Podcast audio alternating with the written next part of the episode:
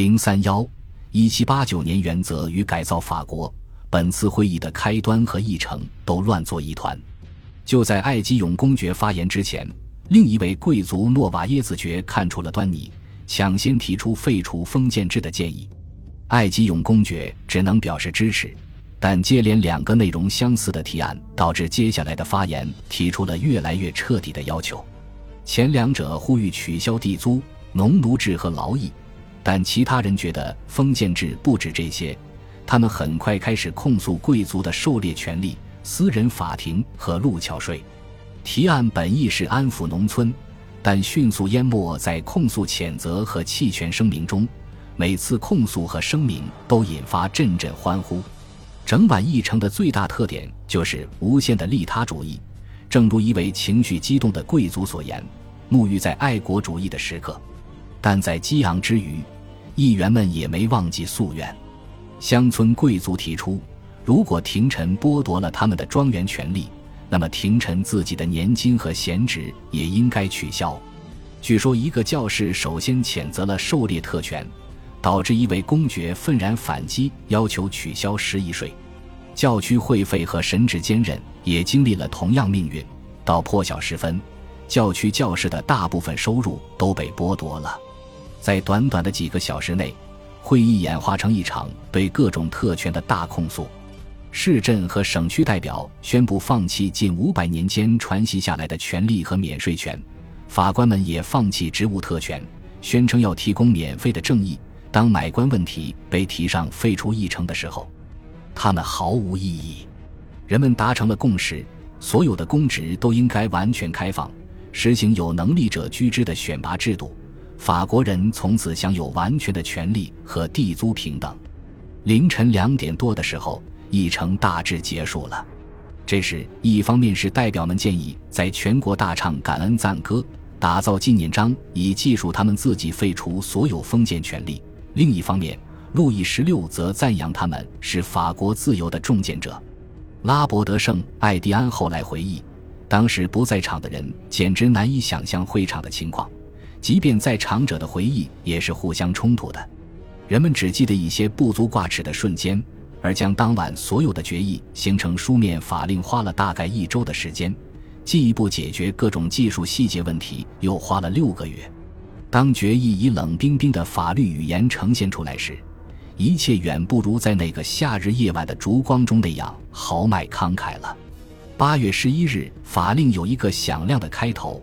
即国民议会废除封建制，而它实际上规定，封建租金可以通过赎买解除，但在支付赔偿金之前，还是要继续征收的。他们毕竟是财产，就像买来的官职一样，只是可以赎买。不过，尽管教士表示抗议，但十一税确实被废除了。一些代表颇有预见性的提出了，所有的教会财产都应该收归国有，但真实情况是。赎买的办法不起作用，到八月十一日，全法国的农民都停缴了封建地租和食役税。他们把八月十一日法令当作护身符，他们不准备重新缴税了，即使税金再少也不缴。真正废除封建制的，与其说是国民议会，不如说是农民。他们拒绝配合，以一种渐进的方式终结封建制。所以，这项法令最重要的影响是安抚了农村。当然，部分原因是农民也需要回地里收割粮食。八月结束之时，最糟糕的乡村骚乱终于平息下来了。但八月四日之夜废除的不仅仅是封建制，还有特权，即长期以来的社会和制度基础也被抛弃了。从省、地方到市，它根植于各层政府之中，在近三个世纪中。买官制构成了法国社会流动的主要通道，但现在它也遭到了批判。乡村教士赖以为生的体制面临同样的命运，尽管当时教会的不动产尚未动摇。自1789年以来，法国人还没有经历过这样的洗礼。很多代表确实尊重选举人的要求，为支持废除地方和外省特权的措施，在这一过程中。还出现过声势浩大的增加教区教士收入的呼声，而不是一并取消其收入。但现在凡尔赛的代表们所做的事情远远超出了选民的要求。如果贵族和教士代表严格遵守了选举人的委托，那么三个等级的河流根本不会发生。而国民议会的第一次正式决议中就有一项投票，废除了所有限制性的委托指令，这使代表们放开了手脚，不需要请示汇报就能根据自己的判断颁布废除封建制的法令，这也使他们能够自由地以一条全新的思路重塑国家。一七八九年五月，聚集在凡尔赛的所有代表都认为他们的任务是赋予法国一部宪法。早在七月七日，他们就投票决定称自己为国民制宪议会。三个等级都对此毫无异议，而陈情书也表明，人们对于宪法内容有一定共识。大多数代表认为，应该效仿美国的一些州，在宪法之前先颁布一个权力宣言。在七月九至二十八日之间，代表们纷纷递交了各自拟写的草稿。八月四日下午，就在那场著名的通宵会议之前。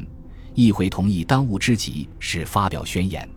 八月二十六日，在人们花了一周时间讨论教士不愿承认的思想和信仰自由的问题后，人权和公民权宣言得以投票通过。议会保留了自己在宪法公布之后对人权宣言进行增补或修改的权利，但实际上，等到两年后宪法出台之时，没有人胆敢改动人权宣言。人权宣言。已经成为大革命的奠基性文件，同样也是大革命奉为圭臬的文件。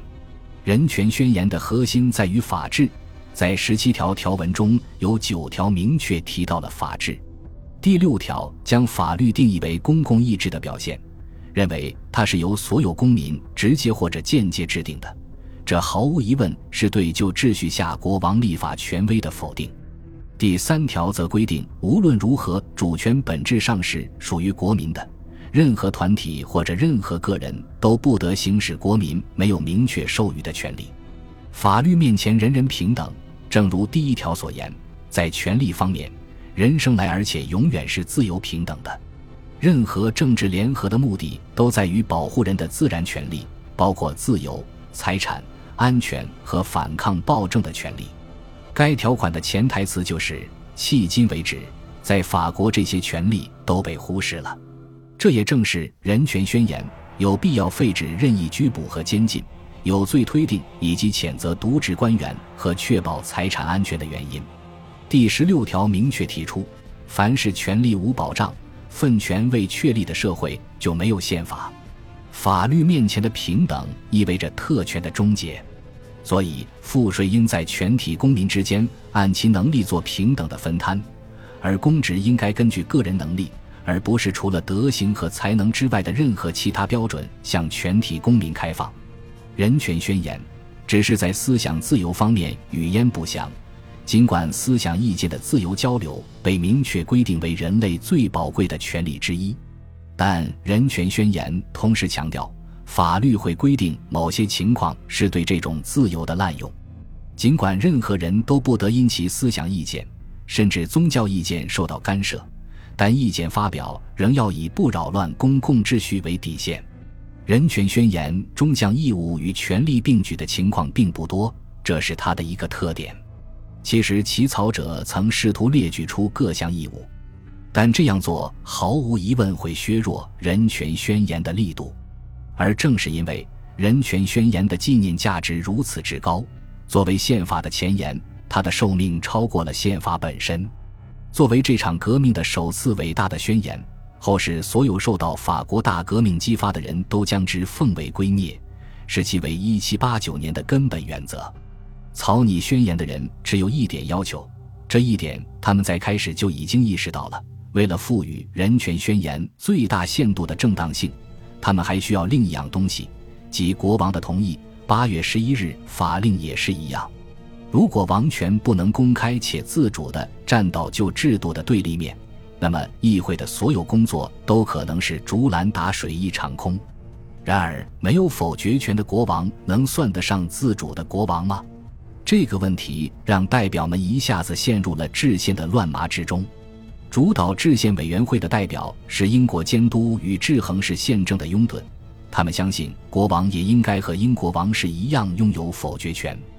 他们同时也认为，选举出来的国民议会中的民主因素应该受到另一个议会，即终身制的第二议会或者参议院的制衡。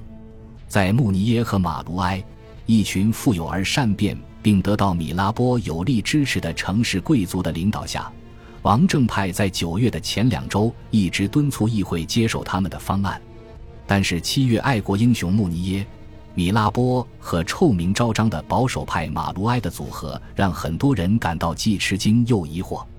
当富有的前任宫廷大臣鼓吹某种疑似为上层俱乐部的贵族议会时，他很难取信于外省贵族代表；而普通的第三等级代表则认为，把经过几个月艰苦斗争才换来的统一立法院又分开毫无意义。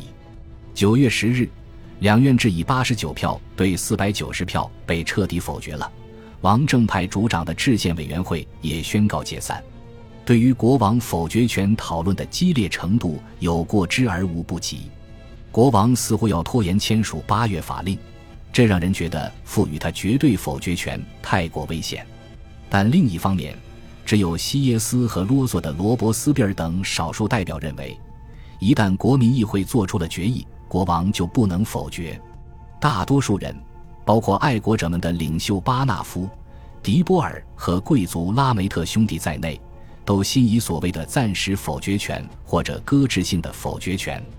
而当内克表示国王也倾向这种否决权的时候，他们发现这暗示着，如果暂时否决权能够获得通过，那么国王就会签署八月法令。九月十五日。暂时否决权以六百七十三票对三百五十二票的压倒性优势获得通过。恭喜你又听完三集，欢迎点赞、留言、关注主播，主页有更多精彩内容。